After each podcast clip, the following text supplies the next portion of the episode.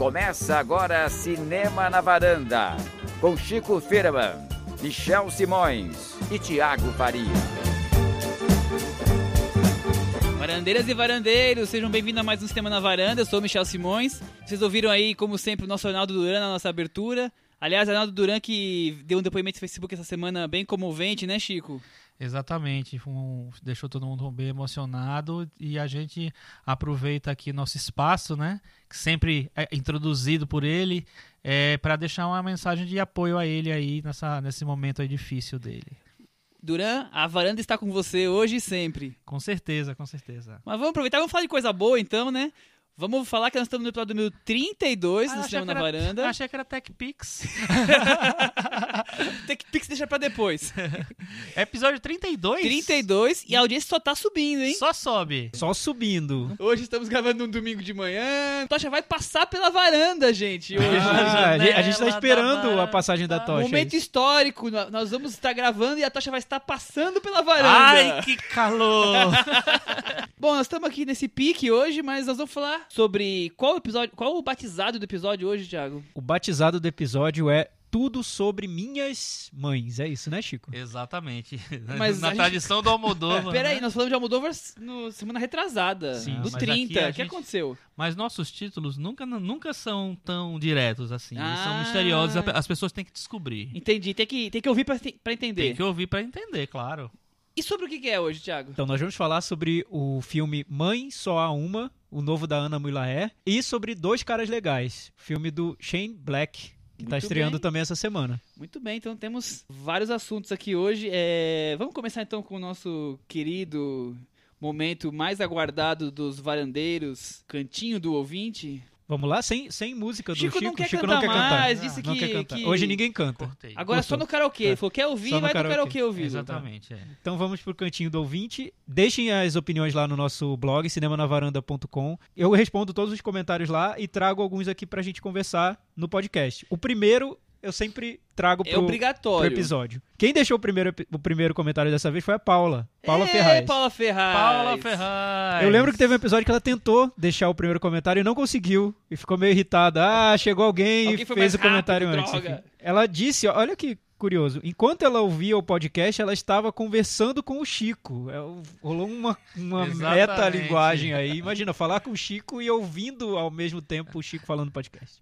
Enfim, isso foi bem estranho, ela falou. Eu queria saber- sa- dizer que sou super a favor de dois programas por semana. As pessoas estão querendo que a gente trabalhe dobrado, é Querem isso. dois É. programas por semana.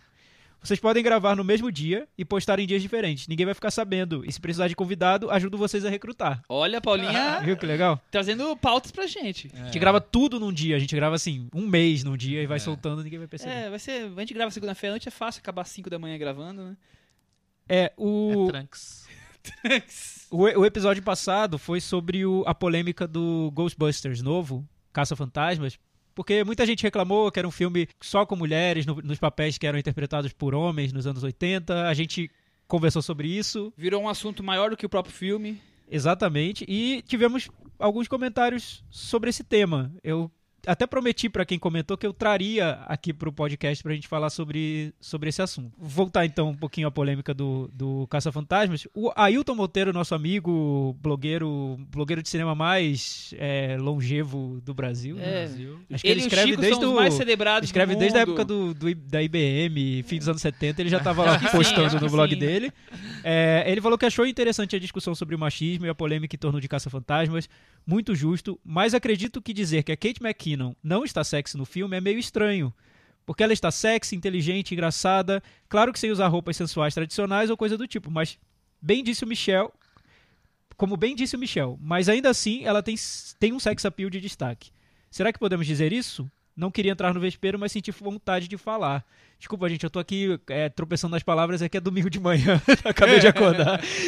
Mas, tá. Foi esse comentário do, do Ailton sobre a Kate McKinnon, que ele achou que tá sexy no filme. Não sei se vocês lembram, mas a gente falou sobre uma crítica que apontou que a Kate McKinnon tava uma delícia no Caça-Fantasmas. A gente até falou, nossa, nada a ver dizer que uma atriz tá uma delícia, justamente que, num que filme traz que de importante pra é, crítica. que tenta criar personagens que fujam de padrões e de estereótipos desse tipo de filme. A Cecília Barroso, ela respondeu. Ela falou: Então, Ailton, eu acho que é uma briga justamente pela desobjetificação da mulher. E essa associação constante com o corpo, com a sexualidade, está muito vinculada a isso. Como mulher, eu não gosto que usem. Que usem, por exemplo, que a mulher tá sexy no filme, que tá uma delícia, que tá maravilhosa, enfim. É, a, também tivemos um outro comentário da Luciana Tubelo. Ela falou o seguinte: Eu acho que não tem nenhum problema você achar uma atriz bonita ou delícia num filme. Ela disse que acabou de ver o trailer da Liga da Justiça e achou o Ben Affleck uma delícia. Tá. Ah, tá aí, tá aí o registro, Luciano, que você achou o Ben Affleck uma delícia. Porém, o problema. O, Brasil inteiro já sabe agora, o mundo inteiro já o sabe. O problema agora. é você dizer isso em uma crítica cinematográfica que pretende fazer uma análise mais, digamos assim, objetiva e técnica da obra. Objetiva nunca é, né, gente? Que a crítica é sempre vai ser subjetiva. Então, é, eu acho que é um pouco, é, sei lá, empírico achar que, que é, o negócio gente, vai ser objetivo. A gente já comentou no episódio Uma... que a gente concorda com o que as meninas estão tá falando, é. mas eu acho que o que o Ailton, o Ailton ele não está elogiando a, a, palavra delícia na crítica. Ele só disse a opinião dele que ela, ele achou ela desse jeito, mas ele não está tipo apoiando a crítica, se eu entendi bem o, o texto dele. Mas, claro, eu concordo com as meninas totalmente que isso aí é Ela, ela, ela fala um pouco sobre isso, Chico, que você apontou. Ela diz, claro que essa análise não exclui a subjetividade. Às vezes o filme é ruim tecnicamente, mas te emociona e te toca de alguma forma e você quer passar isso para seus leitores e, ou, ou ouvintes. É, então ela perguntou, o que acrescenta em uma crítica cinematográfica dizer que determinada atriz é uma delícia? É, e ela fala, e tem mais um agravante, a crítica que a gente comentou, é, que diz que a Kate McKinnon tá uma delícia, comenta que as outras atrizes estão ruins por fazerem caretas. Como assim? Elas não estão umedecendo os lábios com a língua para me seduzir? Exagerando, foi mais ou menos isso que apareceu na crítica. É, então, o que, ela, o que ela quis dizer é que, pra, em algumas críticas, ela nota que as mulheres em cena são boas quando estão delici deliciosas, né? E quando elas fazem caretas, isso não fica muito bem numa mulher. Foi isso que ela notou, o comentário dela. O que vocês acham sobre isso? Eu acho interessante a, a, perspectiva dela, que tentou dar uma. ir de um lado para o outro, né? Pegar todos os, os, os aspectos do filme, da, da, da possibilidade de crítica. É, enfim, eu acho assim, se, se as críticas fossem assim, se todo, todo crítico falasse que o ator tal e a atriz tal tão delícias, ia ser tão tranquilo que ninguém ia notar. Mas como isso acontece com a mulher, realmente é, um, é uma coisa meio é, complicada, porque você sempre está sexualizando a mulher num, numa análise, sei lá, do, num texto analítico sobre um filme. Então acho que não tem muito a ver muito não. É o tipo de comentário que você tem que fazer pro amigo do lado, amiga do lado, o amigo do Facebook, no WhatsApp, não ficar escrevendo um texto jornalístico, crítico, não tem nada a ver, né? É. O que eu acho é que eu, que eu tinha comentado até na, na edição passada que eu realmente vejo a crítica como um clube do bolinha ainda, assim, tem poucas mulheres comentando e acabou virando um, um comum, assim, costumeiro você tratar a crítica como se fosse uma conversa de bar com que você está tendo com um amigo seu, né? Tem, outro, tem vários críticos que se portam desse jeito. Então, escreve sobre uma atriz, nossa, além de atuar, olha como ela tá deliciosa nesse filme. Enfim, desconsiderando o fato de que tem um universo enorme de, de leitores, de leitores ali né? pro, pro seu comentário. E, e eu, eu não vejo o outro lado. O outro lado eu não vejo nem em vários críticos que, que enfim, não. Desse, que, enfim, críticos que são gays e tudo, que não escrevem lá nas críticas, nossa, esse ator está ótimo, e além disso, Leonardo DiCaprio, além disso, no regresso, ele está ótimo, mas também está uma delícia naquelas cenas que ele aparece sem camisa. Sabe? nunca vi. Basicamente Sim. é um comentário, é um comentário machista e é. hétero. É, exato, exatamente. E, e, que não existe o outro lado, o, o contraponto. Isso, isso que, que o Chico falou. Então fica mais estranho ainda, fica fora, fora, fica sem propósito, né? Você vê esse tipo de comentário numa crítica. E, e para mim fica até parecendo um pouco aquela coisa do, do tio que chega na festa falando da piada do pavê. Assim, não é, não é, é não, não, vejo necessidade, faz não, não acho engraçada. faz a piada do pavê para quem ver, não conhece. Pavê pra comer.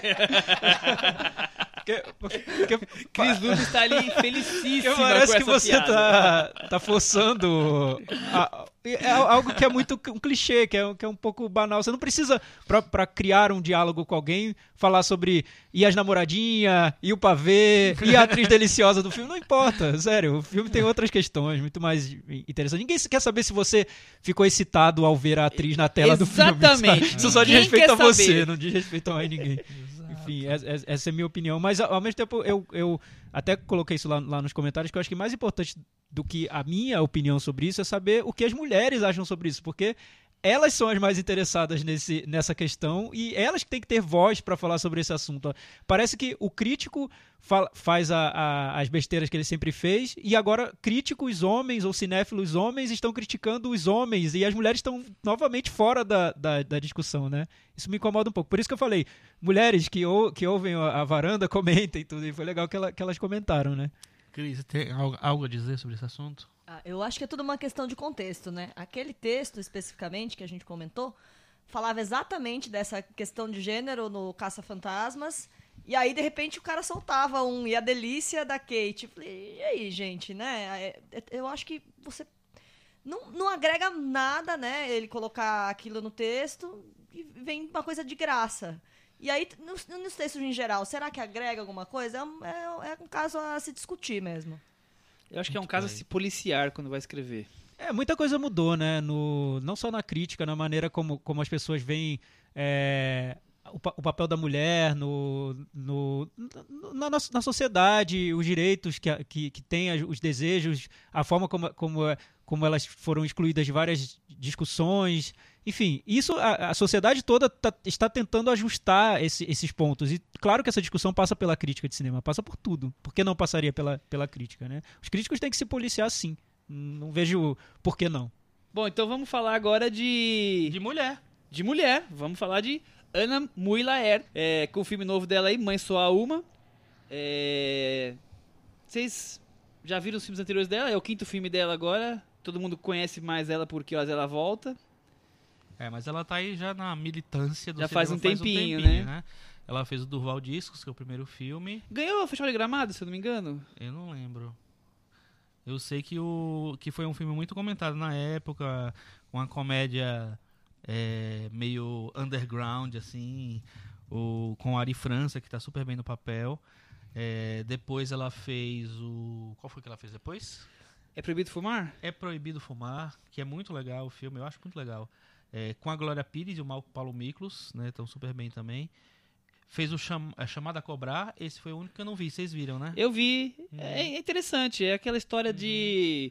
Tão acostumados de nós de receber ligação dizendo que alguém sequestrou nosso filho, você precisa fazer um depósito. E ela conta essa história de uma mãe desesperada por essas chamadas a cobrar que são golpes, nós estamos acostumados a ver nossas mães, nossas tias, nossos tios, nossos pais uhum. assustarem com esse tipo de, de, de, golpe, né? Aí no ano passado ela lançou Que Horas Ela Volta, que foi o, foi o representante do Brasil pro, pro Oscar, né? Mas terminou não sendo indicado.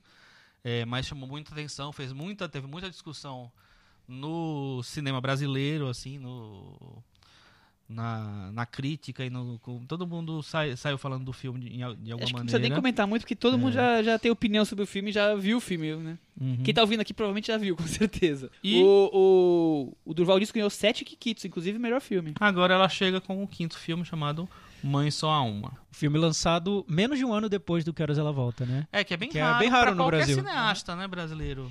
Eu li que ela já estava gravando, ou já tinha gravado antes do lançamento do Que Horas Ela Volta. Uhum. Então já estava feito, na verdade. Estava na pós-produção quando estava bombando Que Horas Ela Volta. E é um filme que, que ganhou um prêmio lá no Festival de, de Berlim, né? ele participou da, da Mostra Panorama, ele ganhou o TED, que é o, o prêmio...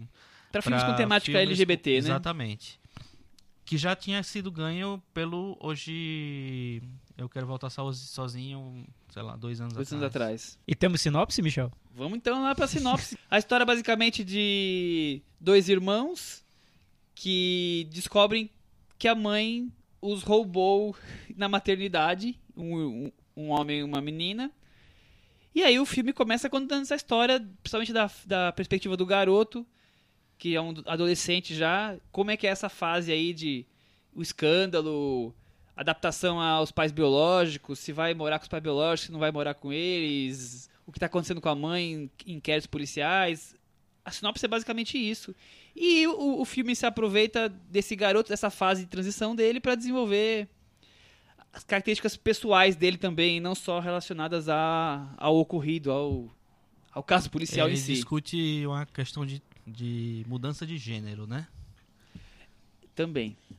É, é mas eu acho que antes de a gente falar do filme, eu queria aproveitar aqui o nosso Tiago, que tem um certo relacionamento com essa história muito anterior ao filme.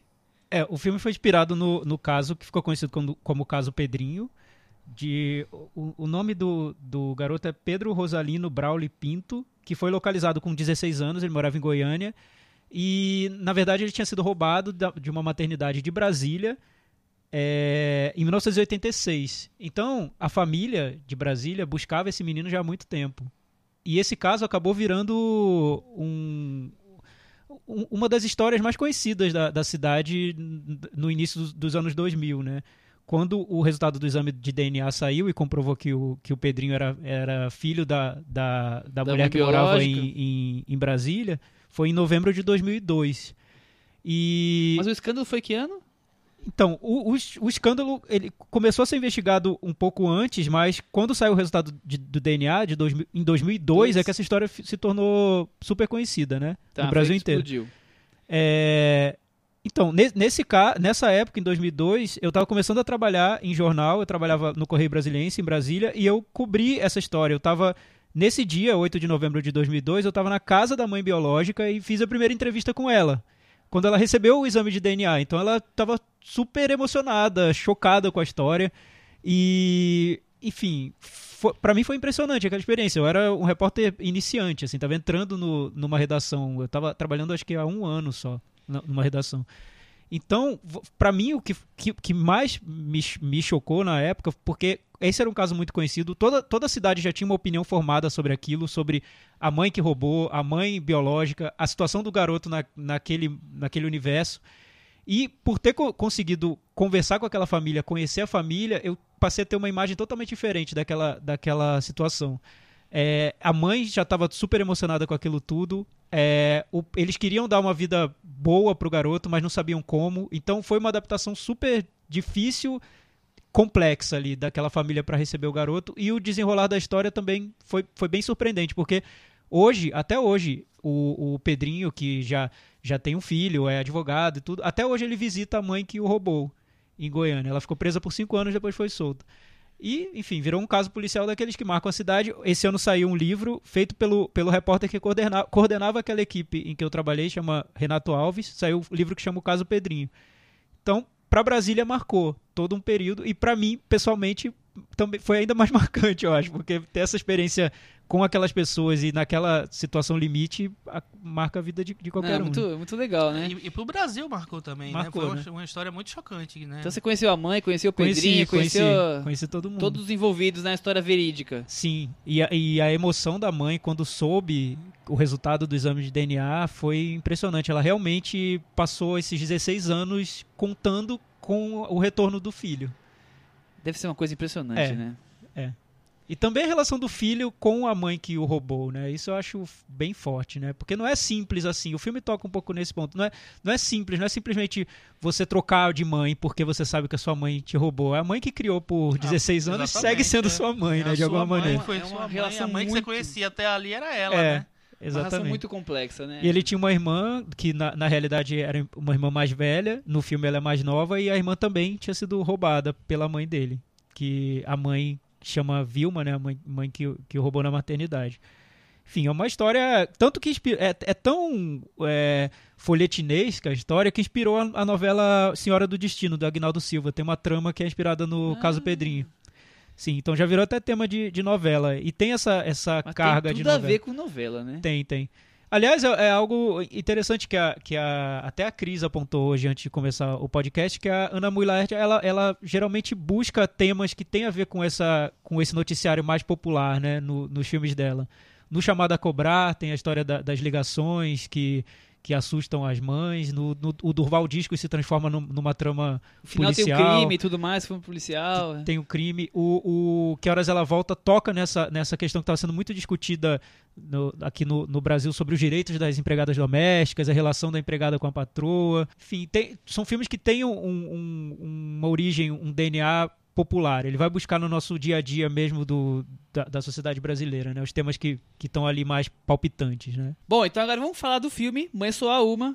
E aí, Chico, você gostou do filme? Eu gostei. Eu fiquei, inclusive, emocionado em algumas, alguns momentos do filme, porque eu acho que, mesmo que é, o foco seja o personagem principal, o menino, né? É, eu acho que a Ana Moilaert, ela, ela tenta abrir espaço para que todo mundo te, tenha um pouco, esteja um pouco representado ali nas no que no que na, na visão de, de todos os personagens, entendeu? É, eu gosto muito como ele. Primeiro que eu gosto muito dessa brincadeira que ela faz com o título, que é Mãe Só Há Uma, e as duas mães do filme são interpretadas pela mesma atriz. Então eu acho que essa, isso, é, essa é, brincadeira vai muito, vai muito além da brincadeira, porque ela dá uma uma é como se estivesse dando espaço para que as duas mães for, é, é, assim, nós somos importantes também sabe? Eu que roubei durante 16 anos assim e eu acho que o filme respeita também essa personagem. E aí eu achei achei bem bem legal uma, essa essa coisa de criar essa coisa democrática do filme é, ter todo mundo meio que defendido ali de, de alguma maneira é, eu fiquei impressionado com a atuação do menino do Naomi Nero né e ele é. A mãe chama Daniela Nefusi. Daniela Nefusi. Ela faz a Araci, Araci e a, e a Glória. E a Glória, isso, é. é achei muito legal. E é, é, engraçado porque, assim, eles transformaram ela visualmente tanto no filme que se você não tem essa informação antes, demora um pouquinho para você se tocar que é a mesma pessoa que tá. É, eu percebi pela cor do cabelo. Falei, nossa, é a mesma? Depois que eu fui. Mas a cor do cabelo da outra era bem louro, bem. Exatamente. Louro, bem, eu bem falei, nossa, mas assim. a cor tá diferente, mas ela parece a mesma pessoa. Depois eu fui reparando, não é a mesma pessoa, com certeza. E, e, eu acho que a atuação dela, além de muito boa, os dois papéis, acho que ela faz muito bem os dois. Uhum. É, dá para notar que ela pesquisou a história original. É, Apesar, tem... o, fi, o, filme é, é, é, inspirado muito livremente no, no, no caso Pedrinho, né? Mas as duas mães têm traços muito característicos das personagens originais da história. Entendi. Quer dizer. Deu pra notar que a atriz teve um processo de pesquisa o, ali. Por mais que o filme se pegue emprestado à história do Pedrinho e se afaste completamente depois da história, mesmo assim tem muitos elementos do, da tem, história tem, real. Tem. Acho que na construção dessa personagem da mãe, das duas mães, eu acho que. eu não sei o que aconteceu nesse caso da atriz, mas talvez tenha sido um processo dela. De, de ir atrás desse, dessas personagens, porque são muito parecidas as duas com as personagens reais. Até fisicamente. Legal. É, eu, assim, é, é, para mim, é, pra, isso foi o que mais me tocou no filme. Eu acho que, é, mesmo que seja só em, uma, em determinadas cenas, eu acho que todo mundo tem um direito à voz no filme.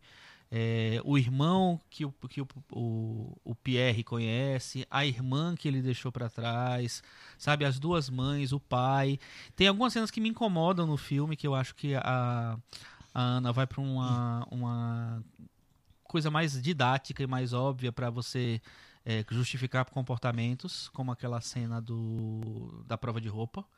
É, não gosto daquela cena, mas assim, e aí em determinado momento, na outra cena que é a cena do boliche, o pai que foi, que foi totalmente vilanizado nessa cena, eu acho que ele tem uma, um momento mais humano, que é quando ele diz assim, até quando eu vou ter que, que aguentar isso, sabe? Até quando, assim, eu sou também mereço. Sou de carne e eu tô, osso. Eu tô tentando entender você, mas assim, você tem que me entender também. Eu acho que, que é, é uma situação muito confusa e que ela deixa confusa mesmo para os personagens, mas ela termina defendendo todo mundo. E aí, Thiago? É. Então. então, você tá falando do filme chamado do Mãe, filme, Só, Mãe Só Uma. Uma. Eu sei. É, eu, eu até, antes de, de vir pro, pro podcast, até brinquei que, para mim, eu poderia chamar essa edição de eu queria muito ter gostado desses filmes, só que acabei não gostando. Mas é... eu, eu, vejo você com uma relação um pouco mais difícil que nós, né? Porque você viveu Sim, o caso é... não, dentro eu, da casa. É, né? eu, eu, tentei, eu, tentei, abstrair totalmente o fato de que era um filme sobre o caso Pedrinho. Tentei, assim, não. Porque. Até porque não tenho, é. É, não é. é tem, tem, situações que são totalmente diferentes do, do que aconteceu. No personagem principal. É um personagem muito diferente do Pedrinho, muito, em todos os aspectos. É, a realidade social do personagem é diferente. O fato de ter trazido o filme todo para São Paulo já é uma mudança total na história original. Né? Porque a história original tava, o personagem fica dividido entre Goiânia, que foi onde ele foi criado, e Brasília. São, são duas cidades que, assim, apesar de muito próximas, não tem um contato tão, tão estreito. São duas realidades, dois mundos ali. E o garoto, quando mudou para casa da, da, família em Brasília, ele foi para uma realidade totalmente diferente da, da dele a família de Brasília tentou de todas as maneiras possíveis fazer com que o, que o garoto se adaptasse daquela maneira, até ao ponto de, de deixar que o garoto visitasse a mãe que o roubou. Então, é uma realidade muito diferente. Eu não vejo. Eu, eu, eu acredito que a diretora tenha pego a, a trama original como um, um ponto de partida Uhum. pro filme. Ponto. Assim, eu tentei me distanciar o máximo possível da, da, da trama Até original. porque ela debate outras coisas além, além Sim, exato. Não só da- e, da- e- do que e- acontece, e, né? assim, eu, eu, eu admito que foi uma luta, assim, para mim, esse- tentar esse distanciamento. E, além disso, eu queria muito ter gostado do filme, porque eu gosto do anterior, o Que Horas Ela Volta, apesar de notar alguns... Isso que o Chico falou, de, de uma tendência ao didatismo, eu noto no Que Horas Ela Volta. A cena que seria um dos pontos mais é, de resumo ali da, da situação da personagem, eu não vou contar tudo, apesar de já ter passado na tela quente, eu não vou dar o spoiler, é, que a personagem da Regina Casé tá dentro da piscina da família, eu acho extremamente óbvia. Funciona pra mim. É, é, é- é incrível, porque é muito óbvia e pra mim funcionou naquela hora, porque é um momento de catarse ali daquela personagem. E como a gente, eu tava tão envolvido na, na, naquela trama, eu embarquei junto na, naquela catarse. Ela tenta isso nesse filme, em algumas cenas bem pontuais, mas que pra mim acabaram mais forçando as, as situações do que embarcando junto com, com o drama dos personagens. É, então, até, até determinado ponto do filme, eu acho que ela vai desviando de tudo o que seria um, um, um clichê numa adaptação de um caso real, super conhecido e tudo. Ela vai desviando disso de, de uma maneira que eu achei assim, bem delicada, diferente, embarcando no ponto de vista do personagem. Eu acho que ela fica muito do lado dos filhos. E, e é, uma, é uma posição dela no filme. É, os filhos estão ali numa situação que eles não conseguem controlar, sendo jogados de família para família, de, de uma realidade que está muito à mercê do que eles querem, da construção da identidade deles. E a diretora, eu noto no filme, foi a minha impressão de que ela está do lado dos filhos. Ela está do lado dos filhos. Ela chega a entender a posição da- das mães, mas ela sempre volta e tenta ver a realidade pelo ponto de vista Não, dos é protagon- do protagonista. lado, o lado dele, né? Tanto que o restante da história, a questão sexual dele, essa questão da libertação, e eu vejo o filme como pega ele numa fase tão de descobertas, de hora de experimentar as coisas, que ele acaba deixando a coisa extravasar, né? Pro lado que acontece, de, dele o- a questão homossexual, experimentar e tudo mais. Vou tentar também evitar aqui os spoilers, mas assim, ele. Digamos que ele experimenta e deixa extravasar algo, algo que talvez estivesse mais contido até quando ele tinha a vida dele estável com a mãe que não era, na verdade, a mãe biológica. E aí o filme pega emprestado isso, né? Tem um- uma fase do filme que isso se torna até mais importante do que o caso específico. O caso acaba virando, sei lá, a mola propulsora para isso explodir.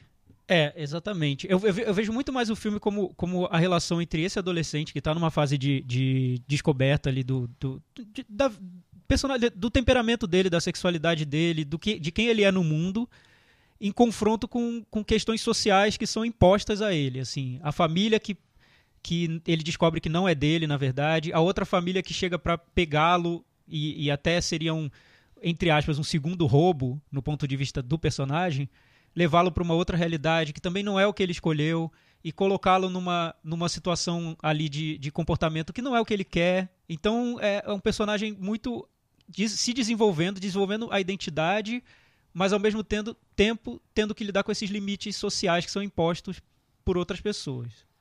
É, eu, não, eu não me apeguei muito a, a achar que tudo tinha que ser crível em, em todos os em todos os momentos do filme, todos os aspectos que, que o filme toca também. Porque eu acho que assim, é uma situação muito confusa. Eu acho que muito da de- dessa coisa que aparece às vezes parece estar um pouco jogada no filme, que é a questão do, do gênero do personagem, de- da, da mudança de gênero, eu acho que tem muito a ver com o fato de ele ser um adolescente, ele tá revoltado, já ser tá na- naturalmente revoltado, e ele tá é, numa situação super é, complicada em que ele extravasa muito mais do que ele tem que extravasar. Então, quando ele aparece na, na cena da, das roupas lá, na cena da loja, quando ele aparece daquele jeito lá, que aí vocês vão ter que ver o filme para poder descobrir, é, eu acho que é muito uma- um, sabe, o adolescente revoltado que precisa se posicionar. O negócio tá, tá- ele, ele tá tão fora de, não tá tão é, longe do controle dele a situação, em que ele ali ele dá um negócio para destruir a situação. Você acha, Chico, pegando esse gancho, queria fazer a pergunta, que a- o comportamento dele nessa fase do filme é algo entre incertezas, descobertas e birra? É um, é um misto disso tudo? Ou tem vai- mais de um lado do outro? Eu acho que é mais do que birra. Eu acho que é uma revolta, revolta natural da fase da adolescência de um cara que tá se descobrindo uma outra coisa e que eh, tá eh, começando a tentar exercer aquele negócio assim, que já é difícil, porque eh, imagina essa situação de estar descobrindo essa sexualidade dele ali naque- naquele contexto todo, quando, eh, quando ele se vê naque- numa outra situação em que ele é realmente retirado totalmente da realidade Da zona de conforto? da zona de conforto, em que ele estava começando a dominar, assim, com, com essa nova perspectiva de vida que ele estava criando para ele mesmo.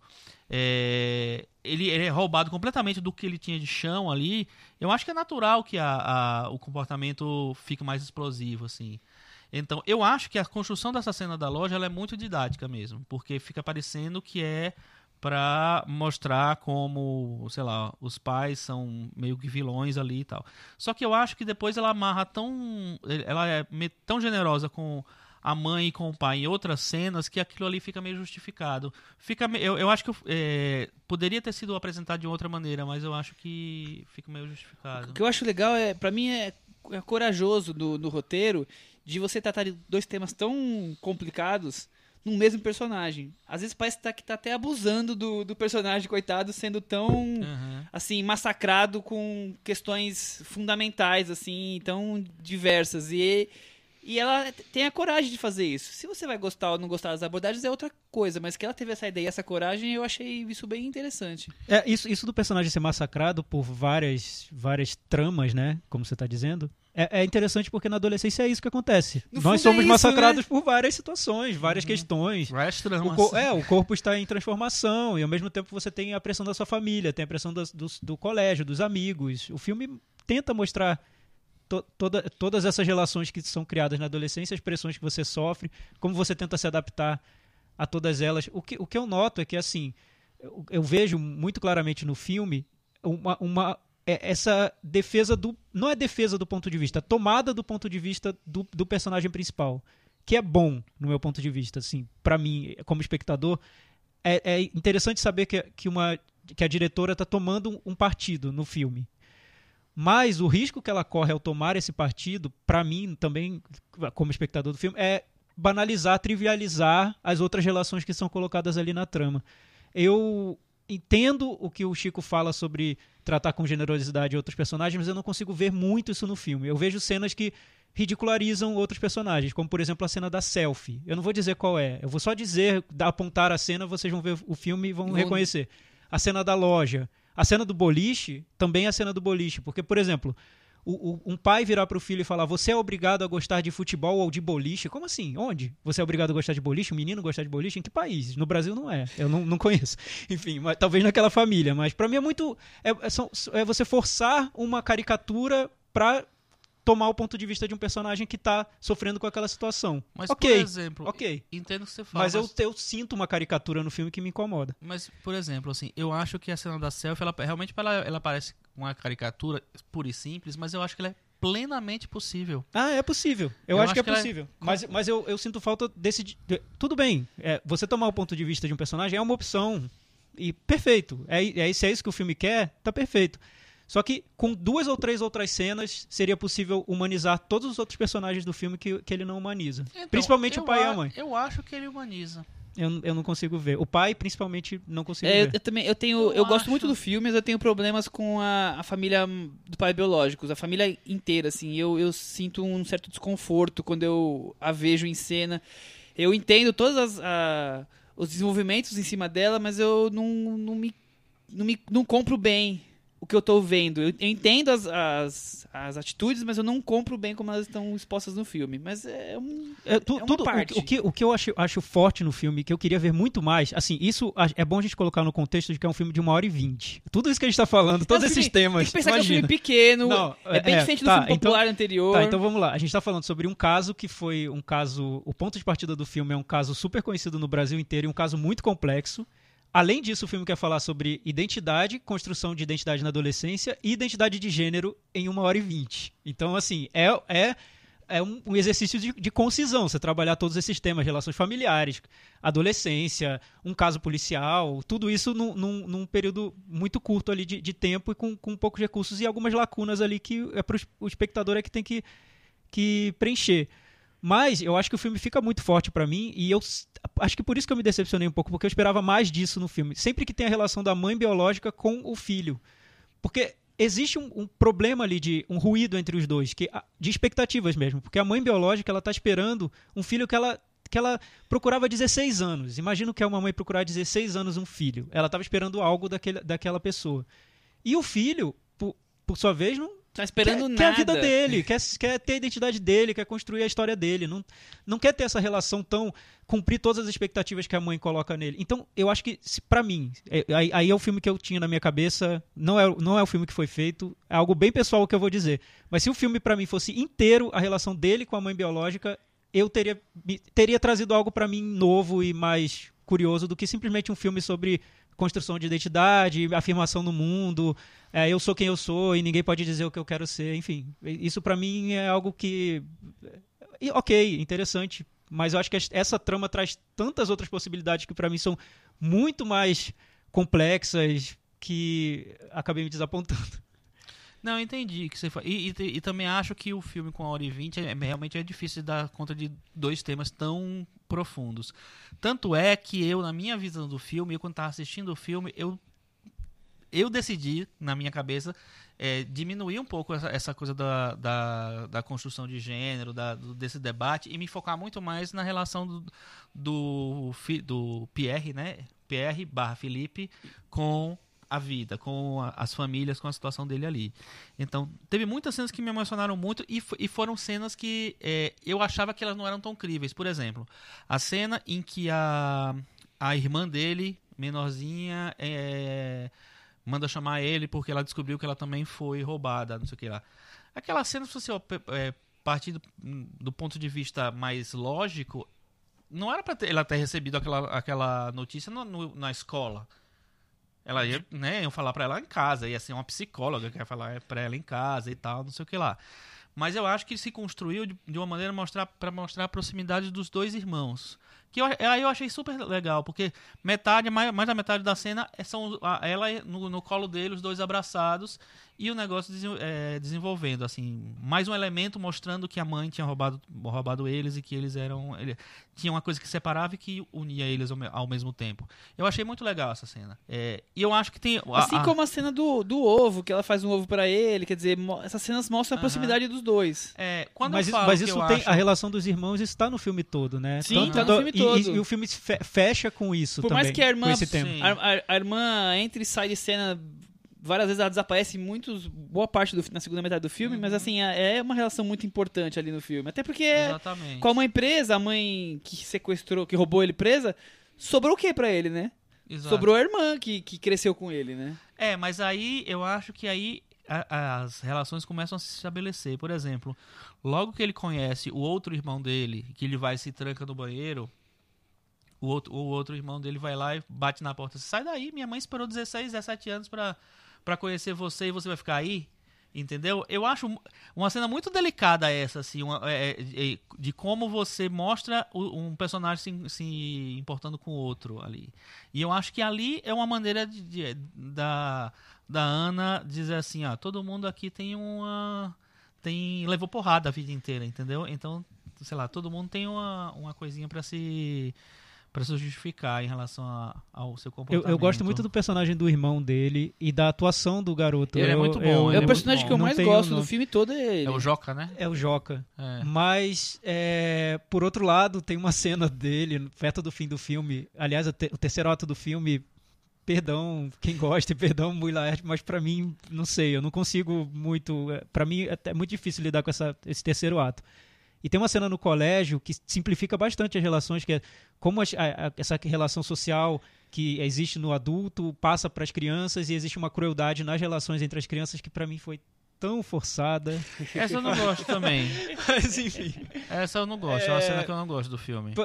Tudo bem, mas eu, mas eu gosto muito do personagem dele e do ator que faz. Eu acho ele muito bom. No- logo que o personagem aparece, ele aparece de um jeito que, que, é, que é- interrompe a, a narrativa, porque você tá esperando ver o primeiro jantar da família biológica com o garoto e de repente a, a câmera segue o personagem do, do irmão que sai do restaurante e começa a ter uma DR. DR no celular. É. Maravilhosa Demais cena. aquilo! Eu achei Maravilhosa. sensacional. essa Demais cena. aquilo! Que... Achei É, incrível. Muito boa. Ele tá mais preocupado com a DR no celular do que com Não, o. e, e ali ele consegue, ela consegue construir aquele personagem de uma maneira tão rápida e tão profunda, né? Pronto. Acho que isso- esse pra mim é o melhor momento Por isso que eu acho que ele é o melhor personagem um da história momento, toda. eleger- Ele é o melhor de tudo, porque ele, ele tem a relação dele com o irmão que é complicada, mas também é emotiva. Ele tem essa questão do, Eu, eu do acho que é que, mais tal- talvez importante. porque o personagem principal ele tenha que carregar um, um até uma, de uma maneira simbólica esse peso, essa, juventude, o, o peso de ser um uma, uma representação da juventude atual, o outro personagem tenha respirado melhor no filme, eu acho. Porque o outro personagem me parece mais crível, assim, parece mais mais, é- mais, mais é real, mais típico, simples. né? É. Mas Você eu acho que é conhece- porque é, é, tem, tem- exatamente porque tem menos peso em relação a Exato. ele, né? Eu acho que o, o personagem tá muito mais é, é um personagem coadjuvante mesmo, então ele é muito bem- ele é realmente muito bem construído.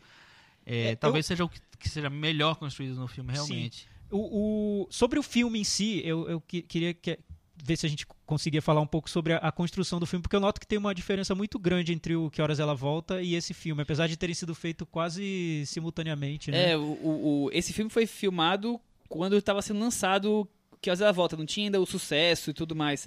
É legal que ela muda, usa uma linguagem cinematográfica muito diferente, né? É muito mais. É, é um filme, é um filme que É um ela, filme ela- mais roots, vamos é- dizer ela assim, diz né? que é um filme que ela, que ela se permite ser mais sensual, assim, ter, ter, ter esse é, é, espaços, lacunas na, na narrativa, não ter uma trama tão amarradinha, que eu acho que no Que Horas Ela Volta é, acabou o filme foi um pouco criticado por causa disso quem não gostou do filme não gostou um pouco por causa disso porque é um filme muito amarrado assim o roteiro tá muito tudo se encaixando de um jeito até que não deixa muito os, os- não, não dá muito um espaço para os personagens respirarem né? E nesse ela dá. Ela você nota momentos no filme que você não sabe para onde aquela trama vai não sabe no que aquele personagem vai se transformar o que vai acontecer eu vejo o filme como um filme de transição eu não sei se ela vai seguir nesse caminho pelas entrevistas que ela dá, eu noto que ela quer seguir esse caminho. Então, talvez o, o- o próximo filme seja, tenha ainda mais esse- esses espaços de. É, um pouco mais, mais oníricos, um pouco mais de, de, de um- uma abstração visual que não tinha nos outros filmes dela. Ela, ela- algumas cenas ela posiciona no pé dos personagens, É, ou então mostra cenas de sexo até meio sujas, É, até, até a assim. primeira cena que o, o personagem primeiro é abraçado por um homem, e depois ele sai e abraça uma menina. Então são cenas que vão quebrando suas expectativas de um jeito muito natural.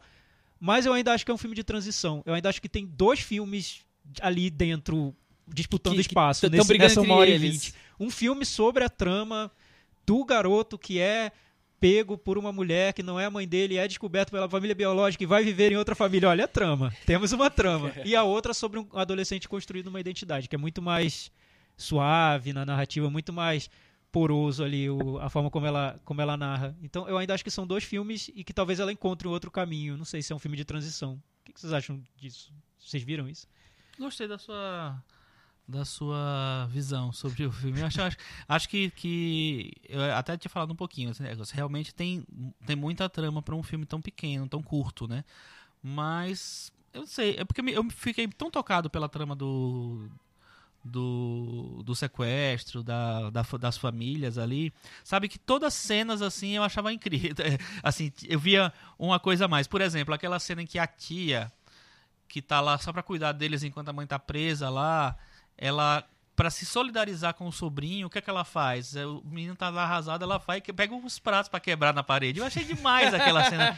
Porque assim, era uma personagem, me, me pareceu isso, uma personagem que tinha muito pouco pra oferecer de de conteúdo, de sabe, de, de discurso ali, e que ela, ela tentou dar a, a, a parcela dela foi essa, foi esse assim, ó, tô do seu lado, entendeu? Olha a forma que eu vou te dar vazão ao seu sentimento. Exatamente. Eu achei, eu achei super fofo aquilo ali. Achei realmente. E, e nessa, essas pequenas cenas me, me conquistaram. Fizeram. Você acha fizeram um filme- é, Você sabe que, pelo menos na minha opinião, isso é um pouco o resumo do cinema dela, da Ana, da Ana porque é. Eu acho que ela tem um cinema de poucas sutilezas, um cinema mais truculento. E isso não é nem positivo nem negativo, é apenas uma, uma forma de, de fazer o, o cinema dela. Os filmes não são de cenas muito sutis, são sentimentais, mas Uhum. não são coisas mais truculentas. Isso daí é uma, é uma maneira truculenta de você lidar com uma situação extrema. Eu não sei truculento, mas eu acho Você mas eu entendo o que pratos. você quer dizer. Ah, E- É, e- não, se- seria uma maneira mais direta de mostrar isso, né? Sim, eu, eu entendo o que você Mas- diz. mas- é. Porque assim, como vamos mostrar o, o- personagem finalmente é, é, Pondo é, pra fora toda a raiva toda que aquela ele tem. angústia. Vamos botar ele quebrando prato, sabe? Assim, teria mil e outras maneiras de, de, de, de resolver aquela E, situação. e eu no acho que todos os filmes dela tem, tem coisas vitais nisso, assim, que não são coisas sutis, uma coisa leve. É tudo uma maneira um pouco mais forte, mais impactante de, de mostrar. Em filmes que até que não, não tem. Ah, não são filmes assim, violentos, fortes, mas que tem cenas que preferem a questão mais expositiva do que sutil. É, é- é muito, é muito frontal como ela lida com isso, né? Mas às vezes eu sinto falta, não sei, mas aí é, é uma, uma, uma sensação co- como espectador diante daqueles personagens que ela cria. No que horas que ela. Uma sensação de que tá faltando alguma coisa, alguma. Falta interesse por algumas relações entre aqueles personagens. No que horas ela volta, a trama tá tão focada ali na, na, na personagem da, da empregada, da, da Regina Casé. Em alguns momentos eu, eu me perguntei, mas e aí? Tudo bem, as pessoas da família são. Tem, tem N problemas, como todo mundo tem, mas será que eles. O, o que- tem além dessa, dessa superfície que o filme está mostrando? Como são realmente essas rela- relações? É tudo tão óbvio assim? É tudo tão claro?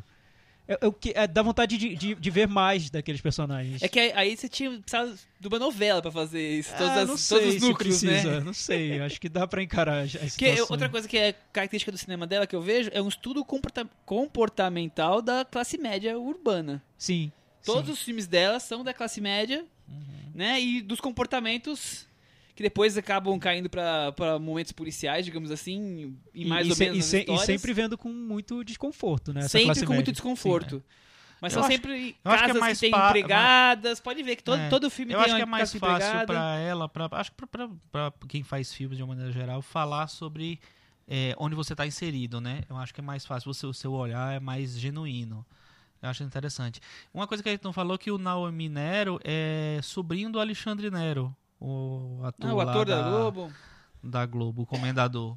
É, então ele já tem uma. Uma. De família. É, já é de família o negócio. Vamos pro Meta Varanda? Vamos lá? Vamos. E aí, Chico, qual a sua nota para Mãe Soar Uma? Eu vou dar a nota do coração, vou dar 8. Oito. Então, eu vou dar nota 5, mas é um filme muito importante, todo mundo tem que ver. O cine- a, Thiago. a Ana, a Ana Mulaer, eu acho que entre os cineastas todos brasileiros em atividade hoje é das mais interessantes, é das principais. É, porque, por, É uma das que a isso. gente pediu na- naquele episódio que a gente fez sobre cinema brasileiro. É uma das poucas que tá fazendo um cinema com continuidade. É, e eu, eu acho que é, po- pode parecer bobo isso, mas a coragem de você colocar um ponto de vista no filme é, é, é muito raro, não é, não é tão comum. Hoje a gente está criando filmes para vender tênis, né? Tipo o filme do José Aldo, ou filmes para vender canal de acesso em canal de YouTube. YouTube, quer dizer. Então você colocar um, um ponto de vista forte, pessoal, num filme já é, já, já tem que elogiar. A minha nota pro filme é 6. Com isso, ele fica com 63 no nosso Meta Varanda. Ou seja, fica na varanda. Fica na varanda, claro. E ele tá ali junto com o Campo Grande, por exemplo. Aliás, a relação entre brasileiro. os irmãos daria para fazer uma boa ligação com o Campo Grande. Total, por isso que eu fiz questão de citá-lo aqui. E com Invocação do Mal Grande. 2. Invocação do Mal 2. Muito bem. É, Vamos falar então agora de outro filme, mudar completamente o assunto. Comédia, dois caras legais. Comédia, sabe com Comédia? quem é, né? Adivinha quem é o especialista de comédias que nós vamos colocar na mesa agora aqui, hein, Thiago? Não, mas assim, não dá pra considerar dois caras legais simplesmente como uma comédia, Claro né? que dá. Não Pra é mim uma é uma comédia comédia. policial. Uma comédia Pra de mim é uma ação, pode comédia ser. Pra mim é uma comédia comédia. policial. que aí, aí já, já, já traz o, o diretor em, a pauta. Shane Bla- Black.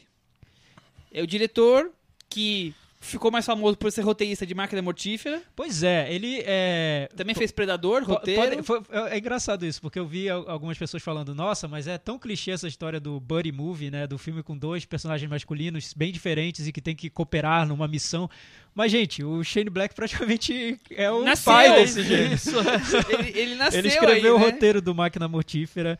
Ele fez depois outros filmes de, de, de ação que marcaram os anos 90, principalmente o comecinho, O Último Grande Herói, com o- o Schwarzenegger. e o último Boy Scout. Aliás, os dois ganharam o último e o último. O último Boy Scout com o Bruce, Bruce Willis, Willis. e o último grande herói com o Schwarzenegger. Depois, em 2005, ele estreou na direção com Beijos e Tiros. Kiss Me. Como é? Kiss, Kiss, Kiss, Kiss, Bang, Bang, Bang. Bang. É.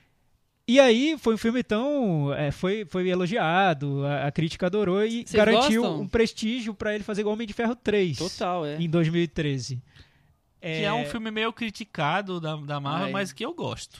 Mas eu, mas eu acho que o interessante é que, mesmo vindo desse universo de cinema de ação, blockbuster e tudo, ele conseguiu, no a partir do roteiro do Máquina Mortífera, criar um- uma marca ali, né?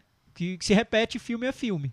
Uma que é essa, essa mistura de ação, violência com humor, é, a relação masculina no, no- É, nos e- filmes, e a a, gente- convivência A gente masculina. cresceu na, na cidade assistindo Máquina Mortífera e o um Tira da, um Tira da Pesada, né? Sim, que são sim, filmes sim. que dialogam totalmente com esse agora. É, essa mistura de humor O com Tira da Pesada violência também é é dele? Do, Não, não é. dele? Ah, Mas o, o que pra mim é claro a partir de Máquina Mortífera é essa mistura do humor com a violência, né? Que nesse filme novo, Dois Caras Legais, ele tá bem explícito, né? Essa mistura. É como se falassem pra ele, olha, a melhor coisa que você faz é misturar comédia com violência. Ele tá bom, então vamos lá. É comigo mesmo. Porque isso tá bem claro no filme.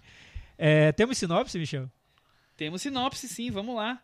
É... Atenção para o momento mais esperado, a sinopse do Michel. Dois de- detetives particulares se envolvem no mesmo caso do desaparecimento da filha da chefe do Departamento de Justiça de Los Angeles. E também da morte de uma atriz pornô em Los Angeles dos anos 70. Acho que, acho que a última, a última, as sem últimas graça palavras, sinopse, essa- a sinopse ficou meio sem graça. Mas, tentei- a- mas o finalzinho é fundamental. O, fundamen- o finalzinho é fundamental pro filme. Los Angeles dos anos 70. Não podia escapar É isso, isso, na sinopse sim. porque é o segredo, né? É um O filme, sobre os anos. totalmente. Se passa nos anos 70.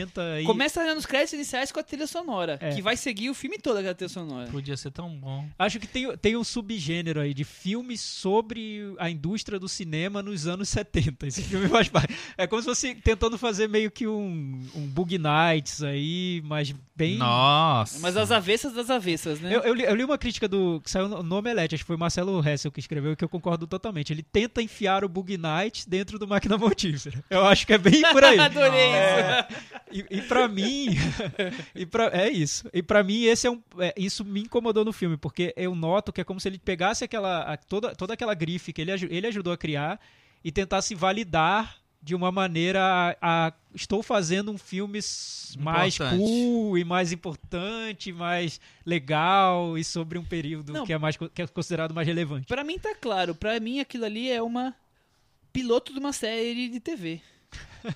Eu podia ver mais 20 episódios ali facilmente com, com casos que ia surgir com aqueles dois personagens assim, mas, Eu não veria Não nem vejo mais nada um. mas eu não veria o próximo. É, Exatamente. eu, eu acho que o problema pra mim tá, tá aí. Eu não veria o próximo. Não eu tenho- largaria. Tenho eu falaria, ah, ok. vontade. E, e não sei o que acontece, porque eu acho que os atores estão bem Eu no sei filme. o que acontece. Então Cê- conta, conta o segredo. contar pra conta o gente. segredo. Não, então. o problema é que é um pastiche. É um pastiche de tudo e ele não, ele não é muito bom em nada. É assim, tem dois atores que estão ok. Eu não acho que o Ryan Gosling tá tão bem assim. Eu acho que é toda a te- a, a tentativa. A única cena que eu achei mais legal dele é a, cena que pra mim é, é quase os trapalhões. Que é a cena quando ele tá do lado do, do corpo lá. Que ele ah, não consegue falar, tal assim. Eu achei muito trapalhões aquilo ali. E achei interessante ser trapalhões. Enfim, mas eu achei ele meio mais ou menos assim. O Russell Crowe também tá ok. A menininha eu achei ótima, muito boa. Ela é, é, é uma atriz australiana. Ela já tinha feito um filme chamado As Horas Finais. Não é isso? As Horas Finais? Isso, as horas finais. É, que é um filme, é uma ficção científica, um filme de fim de mundo, assim, bem, bem legalzinho. É, e ela já mostrava que ela era boa ali. Então, o personagem dela talvez seja o melhor, mais bem construído e tal. É, mas não vi nada. Os anos 70 eu acho que estão muito, sabe? É como se tivesse... Caricato, muito pra, caricato. Pra mim, é como se tivesse pintado na parede um painel dos anos 70 e os dois estão na frente é, é, atuando. Assim. É, as roupas e a música já, já foi o bastante pra É. colocar os anos 70 ali. Eu queria ter gostado. Eu gosto muito de filmes que se, se passam dos anos 70, mas não... Por exemplo, a primeira coisa que me incomoda, eu gosto da menina, mas eu detesto a personagem dela. Porque essa história de filme colocar uma personagem de 12, 13 anos é como a grande voz do filme, a parte madura do filme, a que resolve tudo, como por exemplo faz 500 dias com ela, que o- a pessoa mais velha vai buscar conselhos da mais jovem, ela vai lá se envolve no meio das tramas policiais. Ah, eu acho uma bobagem isso. Eu não suporto. É. Mas assim, como Mas eu gosto dela como, como ela, a construção dela. Absurdo. É, Mas assim, é como eu, eu, eu, eu acho também que é, que é um, um clichê de, de um determinado subgênero de filmes, assim, né? Você pegar uma personagem infantil como a mais madura, até pra mostrar que todos os outros são Uns imaturos. bobocas, né? É. É, eu, eu, eu concordo com o Chico, eu queria ter gostado desse filme, porque filmes sobre anos 70, mostrando essa parte da indústria do cinema ali, é, principalmente a- a essa indústria mais underground de cinema, eu- é um assunto que me interessa. Eu queria ver bons filmes sobre essa época. Acho boa essa, essa proposta do, do Shane Black. Foge um pouco do, do desse rame-rame de hoje de blockbuster. É muito. Tem muito mais a ver com, com os blockbusters do início dos anos 90 do que com os que são feitos hoje. É, então, assim, ser um filme sobre os anos 70, feito com num estilo do início dos anos 90. Tem um estilo meio caça-fantasmas, né? Tem, assim, eu, eu- eu acho interessante, em tese interessante. Mas o que me incomoda no filme é que a trama central, pra mim, é- e é a trama central mesmo, ela tá no filme todo, assim, não é?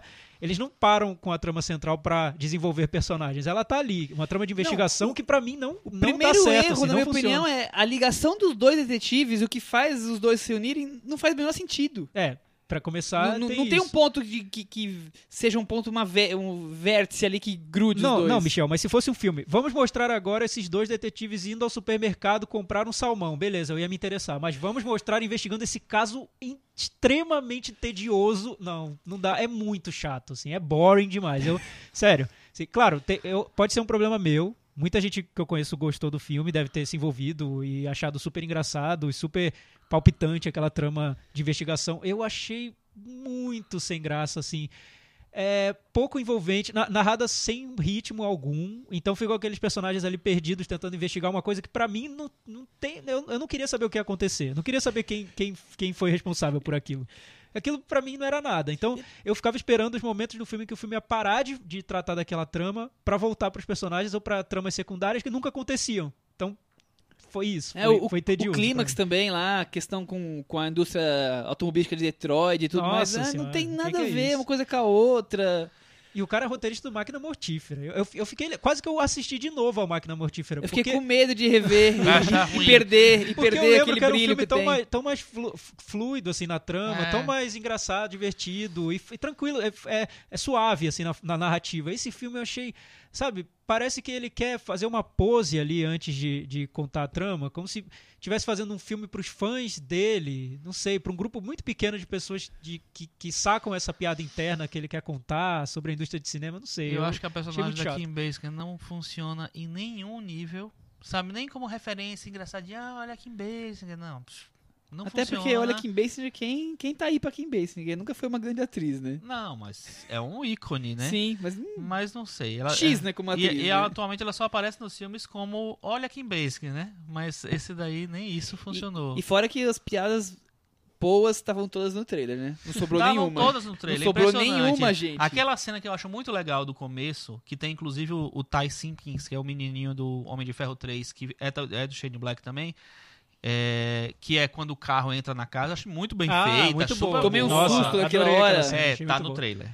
Aí tem a, a, a Eu cena... não tinha visto o trailer, Eu então pra mim foi visto. até uma Aí surpresa. tem a cena lá que é quando a menininha conhece o Russell Crowe e descobre que ele é ele, sei lá, dá susto nas pessoas e tal, não sei o que lá. Aí ele ela pergunta se pode dar um jeito na amiga dela, tá, não sei o que lá. E aí o Ryan Gosling, é, peraí, que é isso, não sei o que lá. Tá no trailer. Pô, tem, tem essa melhor cena tá no trailer.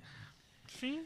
Acho que tem que fazer trailer agora que nem Cidadão Kane, que era, era um, to- uma filmagem totalmente diferente, tinha nada a ver com o filme, não tem nada do filme no, no, no trailer, tem que fazer Você assim. tá querendo muita criatividade, né? As pessoas É, pegam pro Shane o, o Black, que tem de né? melhor e joga ali, É. né? Não É, tem o- jeito. o Eu engraçado- fiquei decepcionado com o Ryan Gosling, eu, acho, eu gosto dele, eu acho que ele faz careta mesmo, muitos careta mesmo, mas assim, mas eu acho que ele tem é, interpretações tão boas no Ralph Nelson, no, sei lá, Lars and the Real Girl, enfim. E eu achei. Não, eu, eu, eu acho ele engraçado no filme, eu acho o Russell Crowe engraçado no filme do jeito que eles são colocados. O problema é que eles são engraçados de maneira individual. Quando, quando eles se misturam, não funciona.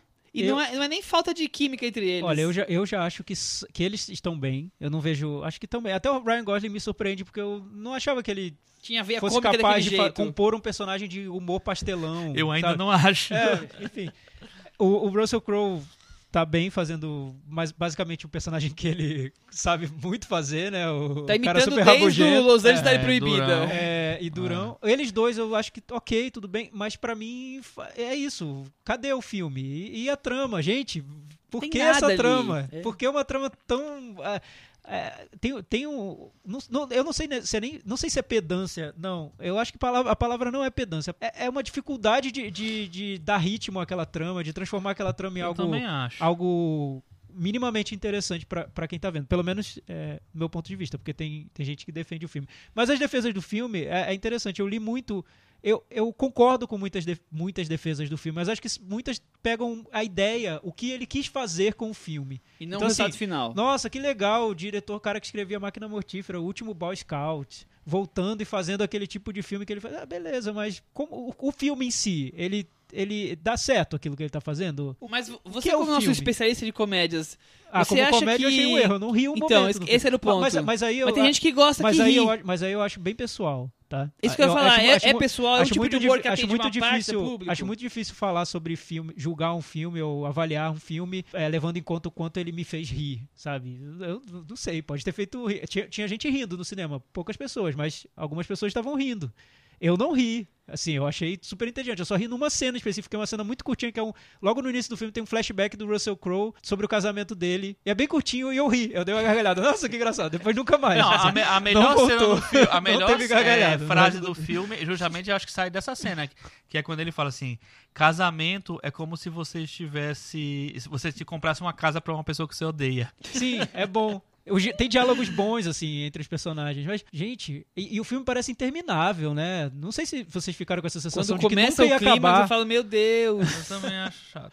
esse clima vai demorar quanto tempo? Aí tem mais, tem mais, e tem mais, eles saem do, do- da sala grande, vão pra outros lugares. Eu falo, Meu Deus, não acaba nunca. Então, eu acho estranho um cara que era conhecido como. Primeiro, um roteirista muito bom, muito eficiente em Hollywood. Um cara que consertava roteiros de outros filmes, de outras superproduções. Por um tempo ele era o script doctor, né? Ele co- consertava roteiros. E chegar e fazer um filme tão flácido, assim, né? Tão. que parecia. Tão flácido. É, que parece disso? precisar de uma um edição. flácido.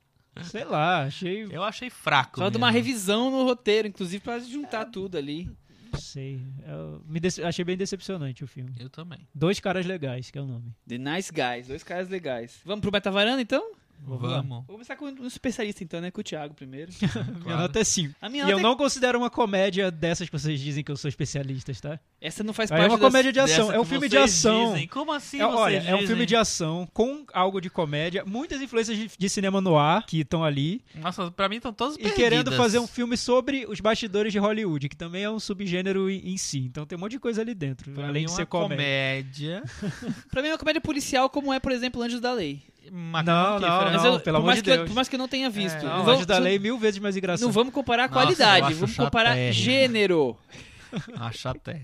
A minha nota é 4. A minha é 5. Com isso, ele fica com 47 e ele, infelizmente, não vai ver a Caiu da tocha, varanda. a tocha passando pela Não, varanda. ele vai ver a tocha, lá direto lá de no baixo, asfalto. lá é. de baixo, na O- rua, junto com a tocha. E, e foi engraçado porque eu terminei, eu saí Quem não viu cinema. a tocha foi a gente, Michel. Eu queria dizer pra vocês que quem tá ouvindo que a tocha já passou pela varanda. Já que a gente passou, não viu, foi. porque os ônibus atrapalharam. E queria dizer que o Michel vendeu, que a gente vinha aqui a ver a tocha. Até agora não tô vendo E tocha depois já a- foi embora. E depois a Cris junto. vai incluir a tocha na edição do Não programa. sei como ela vai fazer isso. E, e o engraçado foi que quando eu vim pro. sa- terminei de ver o Dois Caras Legais, todo mundo que a gente conhece, que a gente segue no Letterboxd, tu- to- todo mundo elogiando. Aí eu saí eu falei, nossa, não gostei do filme. Mas vai ser divertido, porque lá na- na- na- no podcast eu vou ouvir as, as opiniões do Chico e do Michel elogiando, e talvez eu até. Não. Não vou- Eu acho que nós estamos com opiniões muito parecidas. A gente viu? tá precisando dar uma Está mudada, alinhando, né? é. Assim. Andar com o que não vai dar. pessoas, que é. não vai acontecer, exatamente. É, ele ficou com 47 só pra registrar o Caiu, número aí. Caiu da varanda. A gente- Caiu, a, gente, a gente não conseguiu comprar o estilo tão. Russell Crowe e Ryan Gosling quebraram a cara da, caindo da varanda. Ou pelo menos do braço, como o Ryan Gosling, metade do filme tá com o braço quebrado. É, Chico, você tem alguma recomendação pra nossa semana? Olha, hoje eu tô sem recomendação, Michel. Mas o Thiago eu sei que tem. Eu tenho. É, então, é uma série da Netflix. Aliás, eu comecei a ver Stranger Things. E aí? Eu concordo muito com o que o Chico falou no, no podcast Não da semana concordar, anterior. tá concordando Pois é, estamos concordando demais. É tudo a mesma pessoa no, no fim. É, tem muitas referências, referências dos anos 80. Às vezes ele usa de um jeito totalmente superficial, descaradamente superficial. Eu acho que ele fez um levantamento de tudo que aparece nos filmes dos anos 80 mais populares e foi incluindo o Garotinho do Goonies, a Bicicleta do ET, Ah, a trilha sonora do John Carpenter. Um quê de arquivo X, tudo, é, tudo. Super 8, É, tu- ele vai misturando é, tudo. É tudo, tudo dos anos 80. O que eu acho que eu achei legal, que aí eu só descobri assistindo a, a, a série, é que o visual da série, a maneira como ela é filmada, traz muito do, do estilo visual dos anos 80. Até a- uma imagem. Não sei se ele tratou a imagem para ficar um pouco envelhecida, mas eu fiquei com a sensação de estar vendo um filme dos anos 80. O que é diferente de simplesmente fazer referências aos anos 80, que é o que o Super 8 faz. É, Nesse ponto, é como se fosse o que o Todd Haynes faz com o Douglas Sirk. Entendeu? Não quero comparar porque o Todd Haynes está muito mais sofisticado que Stranger Things, mas ele pega a imagem do, dos filmes do Douglas Sirk e tenta é, colocar os personagens dentro daquela imagem, dentro daquele mundo do Douglas Sirk. Isso eu achei interessante no Stranger Things, eu não, não esperava encontrar. Os diretores são The Duffer Brothers. The Duff Brothers. É, curioso. Ainda tô bem no início da série, terceiro episódio, mas eu, eu, eu gostei desse Você lado não visual. sabe quem morre. Ai, meu Deus do céu. Calma, segura aí que eu também É, tô. mas- Eu terminei o segundo ontem também, eu tô querendo. Você também tá segurar. vendo? Tô vendo. Olha só. Eu tinha visto semana passada junto com você, o primeiro. Ah, é fiz só o verdade, você primeiro, viu né? o primeiro, é verdade. Mas eu queria indicar outra série da Netflix que voltou essa sexta-feira, é o desenho a animação BoJack Horseman, do, é criada pelo, por um sujeito chamado Rafael Bob Waxberg, sobre um cavalo que é ator de Hollywood. E, enfim, uma temática muito parecida com a do filme Dois Caras Legais, só que eu acho até que é interessante fazer a comparação entre a maneira como os dois É? abordam esse tema. Assim, eu acho BoJack Horseman milhões de quilômetros à frente dos Dois Caras Legais. É muito mais engraçado, muito mais ácido. Pega a crise, crise de, um, de, um, de um ator canastrão e que ficou famoso por uma série de TV e que agora ele está tentando disputar o Oscar. Assistam BoJack Horseman, muito legal. Muito bem. Vou- agora eu tenho uma. Você, você vai querer voltar na recomendação que eu, que eu preparei, é isso. É essa daqui? É. Ah, então pode falar. Bom, então nós estamos aqui disputando e eu vou falar a minha recomendação da semana. No dia 28, e vai durar 30 dias, uma retrospectiva na Cinemateca aqui em São Paulo. Então quem mora em São Paulo, pra mim, é imperdível. Glauber Rocha completo. Todos os filmes do Glauber Rocha vão passar aí, com várias sessões. Eu acho que é um... Pra quem não conhece o cinema do Glauber Rocha, é imperdível. Com certeza. Com certeza. Vocês recomendariam algum desses que vão passar? Bom, o, o meu filme brasileiro favorito é O Dragão da Maldade contra o Santo Guerreiro. Sério? Esse é o filme Favorito, brasileiro favorito? eu adoro, eu adoro. Já vi duas, três vezes no cinema, na, na Cinemateca, eu sou fã por esse filme. Não é nem meu favorito do Glauber, sabia? Eu, de ninguém, tirando eu, é o Não, ele, favorito. ele, na verdade, ele é o filme do Glauber mais famoso lá fora porque ele ganhou o prêmio em Cannes. Ele Ganhou acho que direção, roteiro, acho que foi direção, coisa direção. assim, é. É, então ficou mais. Eu acho melhor o Deus e o Diabo na Terra do Sol, que eu vi na Cinemateca há, um- há uns dois anos, passou numa cópia restaurada lindíssima, lindíssima, assim, passou fora, na- foi, foi maravilhosa a sessão. E eu nem dar muita bola para o filme, mas aí eu passei a dar muita bola. É, acho que vale muito a pena ver. Vocês acham o Glauber um dos principais cineastas do Brasil ou ele é, É. um cara que... Ah, é, eu acho que é, indiscutivelmente é, Eu o, é o, sim. o principal O mais- cineasta. É o principal no, no, no sentido cinema de ser o mais- internacional, né? Não, é de, de ser mais significativo mesmo, de, da importância Ele, dele. ele, era, ele pensava muito cinema. Além de ser cineasta, ele era um pensador de cinema, né? Uhum. Acho que juntando uma coisa com a outra e uma sensibilidade muito é, autêntica ali para um cinema que ele imaginava como sendo o cinema brasileiro, que É. deveria ser feito no Brasil, a- aí vieram filmes super importantes. O, o, para mim, o, o, o Deus e o Diabo também é, é, o, é o filme, para mim, é o mais completo como cinema do Glauber Rocha. Eu vi no, eu vi no, no encerramento do, do- de um festival de Brasília, numa- na cópia restaurada, deve ter sido a mesma cópia que, o- que o Chico viu. Capaz. E Deve ter estreado na- na- maravilhoso. no Festival de Brasília, provavelmente. Mas eu acho o Terra em Trânsito também muito importante por outros aspectos, por Uhum. levar esse lado da discussão política para o cinema, ele tentando fazer um filme verdadeiramente revolucionário. O Terra em Trânsito é, é uma obra-prima Tem o, também. o curta que ele fez do Di Cavalcante, que chama Di, né, eu acho. Só que é, é- é, na verdade, sobre o enterro do Di Cavalcante, velório. É, é absurdamente É impressionante. incrível. É, vale muito a pena ver. E é um filme que a, a família odiou. Odiou, né? odiou. É, Eu não sabia, é não muito legal, é muito legal. Quer dizer, Glauber Rocha... Porque é um, filme, é um filme carnavalesco sobre um enterro, né? É, por aí. Mais ou menos isso. Glauber Rocha foi um dos precursores do cinema novo, no, É, foi o cabeça, o né, cabeça, cinema novo. aquela coisa, uma câmera na mão, uma ideia na cabeça, a frase é essa, né? É essa. E quem quiser conhecer Glauber Rocha ou então rever, eu acho que é imperdível. Isso aí, então, até semana que Sigam vem. a gente então no, Ah, no aproveita. Facebook, é, Cinema na Varanda. Estamos lá no nosso blog, cinemanavaranda.com. No iTunes, se vocês puderem Ranquear a gente ranquear com ali, cinco estrelas, a dar gente uma- agradece. umas estrelinhas pro, Top five, pro por podcast. Isso vai ajudar. É, onde mais as pessoas Estamos no podem nos encontrar? Twitter. No Twitter. Estamos no SoundCloud. no- é, estamos em todos os lugares. É, é- é- basta querer ouvir a gente É só que querer. tá fácil. É só querer. E a gente vai, vai colocar uma foto do Michel de boné, que hoje ele está de boné. De boné, vestido a Vestido caráter a de caráter para... vou ver a tocha. É, vou ver a tocha. Viu? Viu eu fui ver a tocha passar. logo cedo Tô hoje. sabendo, a no, gente sabe. no Museu do Ipiranga. Eu fiz uma caminhada no Museu do Ipiranga. A gente viu registros nas redes sociais. Você viu o registro nas redes sociais? Alguém já. Só se fala nisso, Michel. Não, se isso não é nisso. verdade. Então tá bom. Então até semana que vem, gente. Tchau. Tchau.